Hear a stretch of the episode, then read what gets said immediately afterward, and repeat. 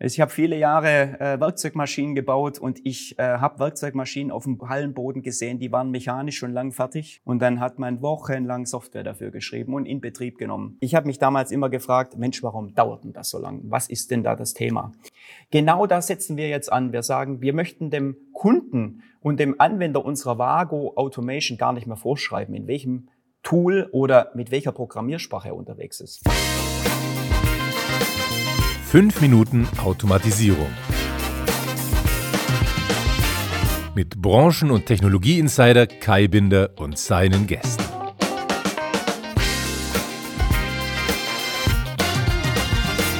Hallo und herzlich willkommen zu einer neuen Ausgabe von 5 Minuten Automatisierung, dem kurzen Industrie-Podcast für die gute Sache. Mit meinem heutigen Gast möchte ich mich über die gegenwärtigen Herausforderungen der industriellen Automatisierungstechnik unterhalten, wohin die Entwicklungen gehen und welche Lösung sein Unternehmen für die Welt der Automatisierung bereitstellt.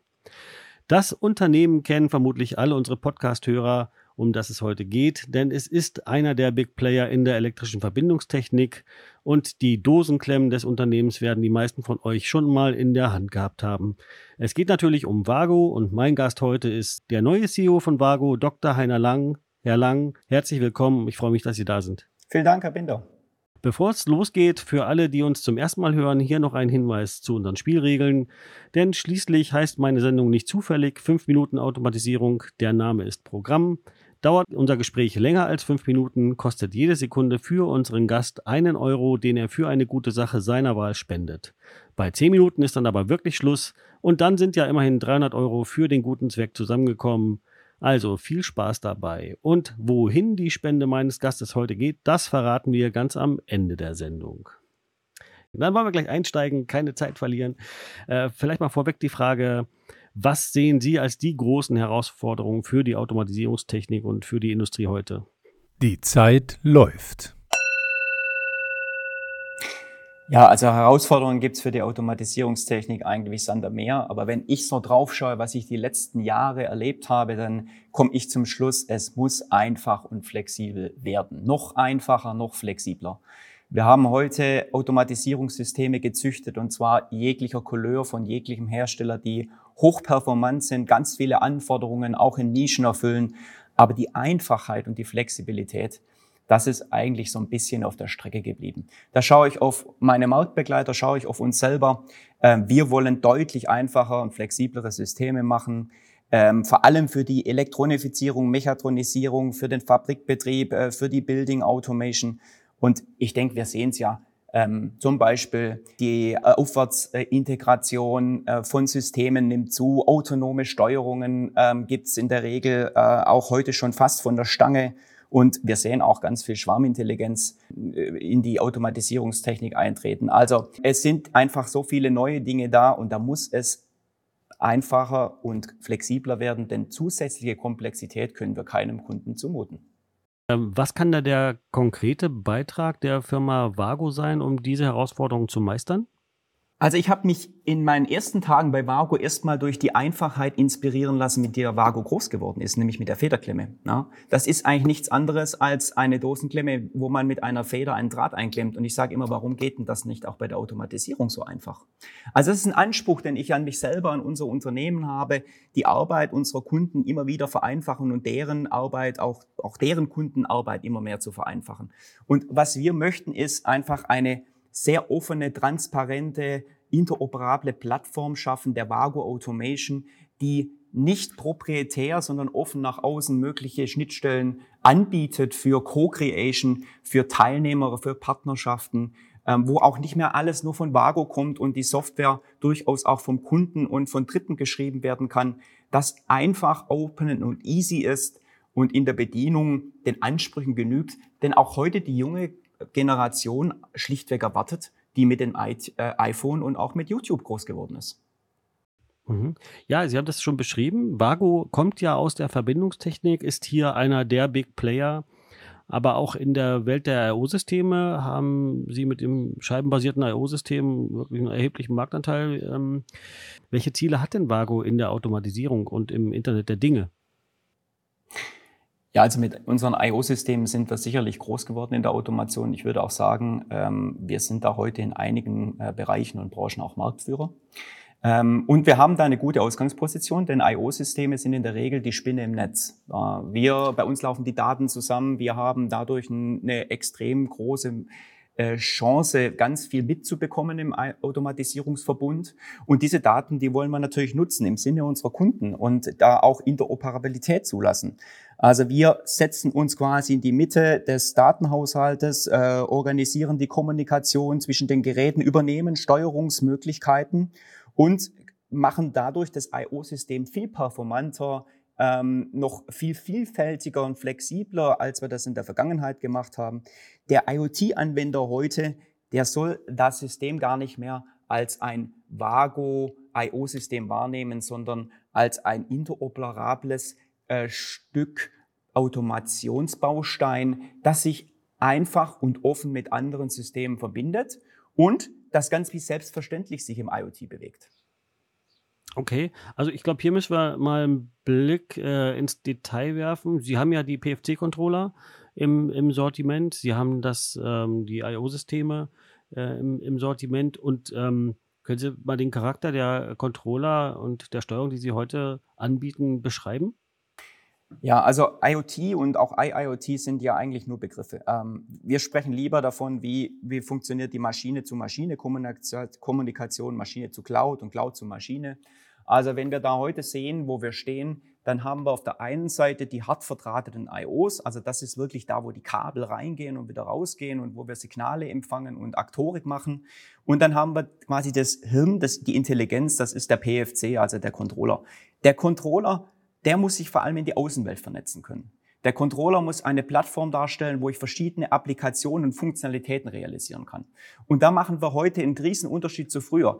Diese Funktionalitäten und Applikationen, die wollen wir gar nicht mehr alle selber machen, sondern wir wollen von außen die Impulse der Kunden zulassen und auch Kunden selber als Integrator auf der Plattform sehen, so dass schnell und dynamisch neue Funktionalitäten, Mehrwerte für Kunden entstehen können, für Endanwender, ob das jetzt Datenüberwachungs ähm, Applikationen sind oder auch Steuerungsfunktionalitäten. Wir möchten einfach das Vehikel sein, auf dem das funktioniert. Und mit den IO-Systemen können wir quasi die Signale verwalten, wir können die Aktorik machen. Mit dem PFC, also dem Steuerungssystem, ähm, kommt die Logik dahinter. Die fünf Minuten sind um. Ab jetzt zählt es für die gute Sache. Sie haben das äh, in dem Interview mit meinem Kollegen Matthias Bayerdorfer jetzt gerade im SPS-Magazin mal so beschrieben. Ähm, die Hardware, das sind die äh, Ziegelsteine und die Software, das ist so der Zement außenrum. Wenn man sich das so vorstellt, dann ist ähm, ja, dann, dann ist das äh, erstmal eine Linux-basierte Hardware und äh, dann nutzen sie viele moderne Technologien aus der, aus der IT, nicht wahr? Das ist so. Also wir sehen ganz klar, und das ist nicht nur ein Trend, sondern wir leben das heute schon, die IT und die OT-Welt, die verschmelzen völlig hintereinander. Und wir sehen auch, dass, so wie Sie es gesagt haben, wie ich es auch ursprünglich formuliert habe, die Ziegel des Hausbaus die sind quasi die Hardware, das sind die festen Blöcke, die kann man auch schlecht in der Mitte durchschneiden oder anders formen, die sind vorgegeben. Aber die Software, die kittet diese einzelnen Bausteine zusammen. Das ist der Zement außenrum.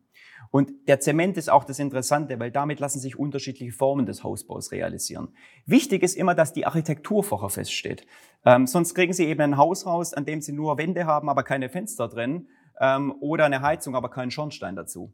Und, und das ist ganz wichtig, dass wir die Architektur vorher festlegen. Das tun wir bei Vago, aber wir möchten eben schauen, dass das keine einzigartige proprietäre Architektur ist, sondern dass die an viele mögliche Marktbegleiter als auch zusätzliche Automatisierungsunternehmen und Beitragende zum Ökosystem passt. Mhm.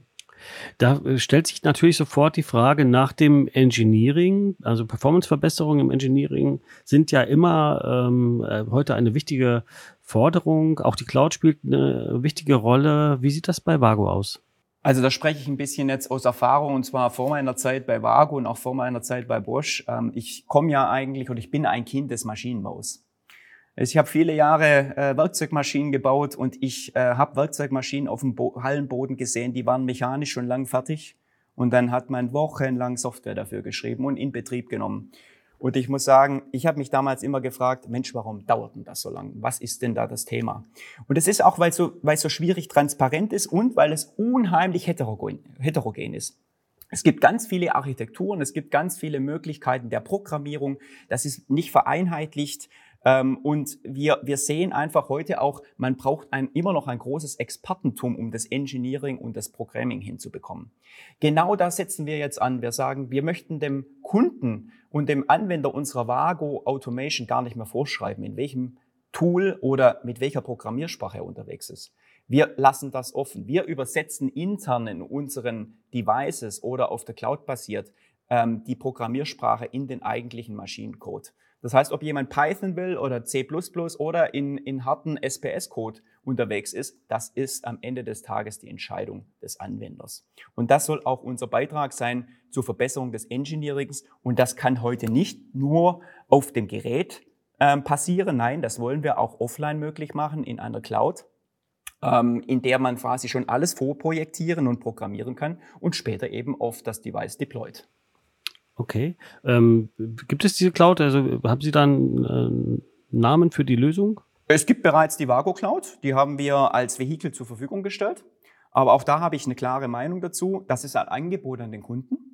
Ähm, aber auch in der Cloud-Szene haben wir in den letzten Jahren gesehen, es, es äh, gibt eine große Diversifizierung und auch Vorzugslösungen, die man den Kunden zugestehen darf und muss. Und wenn der Kunde eine andere Cloud äh, nutzen möchte oder eine eigene hat oder wie auch immer, dann sind wir da flexibel. Okay, das heißt, da gibt es dann äh, die entsprechenden Adapter-Lösungen, äh, Anschlusslösungen, äh, Protokolle, beispielsweise MQTT oder OPCUA für, für den Anschluss auf die entsprechenden Cloud-Lösungen. Hm? Exakt, Sie sagen es, genau so haben wir es gestaltet. Wenn man das äh, weiterspinnt, ähm, ähm, insgesamt, aber auch äh, ganz konkret bei Vago, wie, wie wird die Geschichte weitergehen?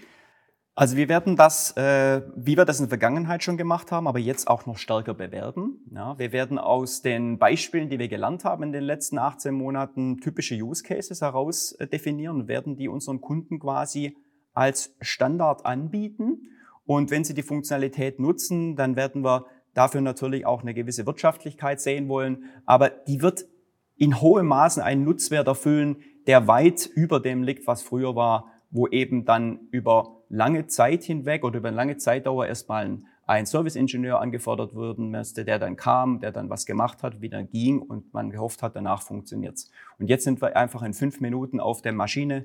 Wir können die Probleme analysieren, wir können die teilweise innerhalb von weniger Minuten oder manchmal auch in Tagen abstellen, wieder auf die Maschine spielen oder auf den Controller und das Thema ist geritzt. Ähm, in Ihrem Konzept, da spielen auch Docker-Container eine wichtige Rolle.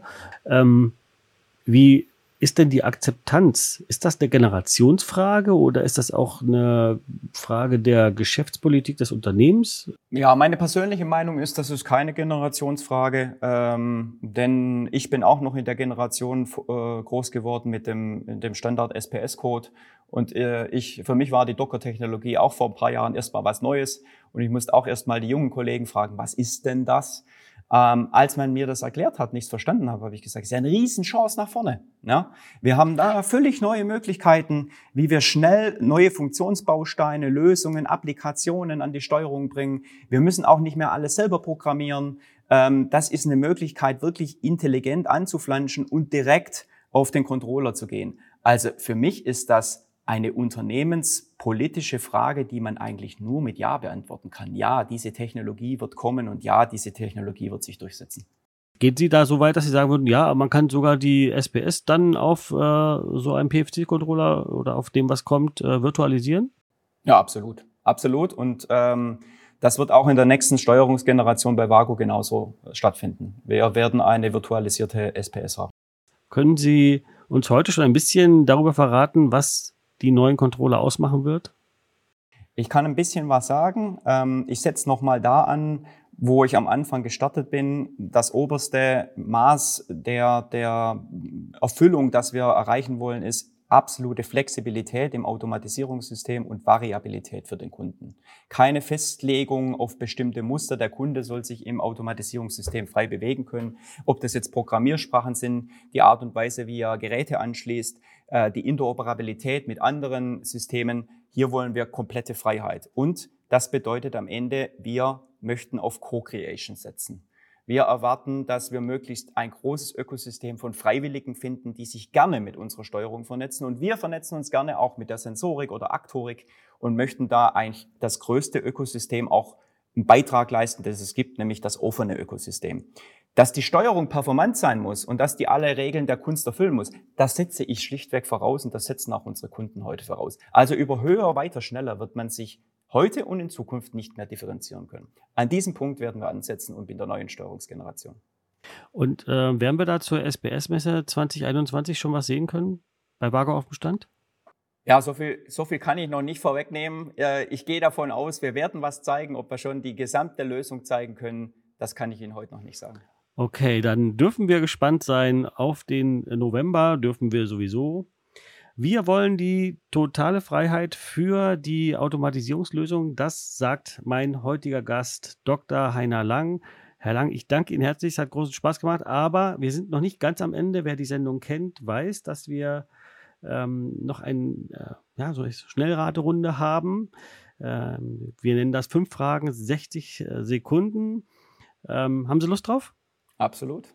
Dann äh, lege ich einfach mal kurz los. Also 60 Sekunden ab jetzt. Mit welchem Prominenten würden Sie gerne mal ausführlich sprechen?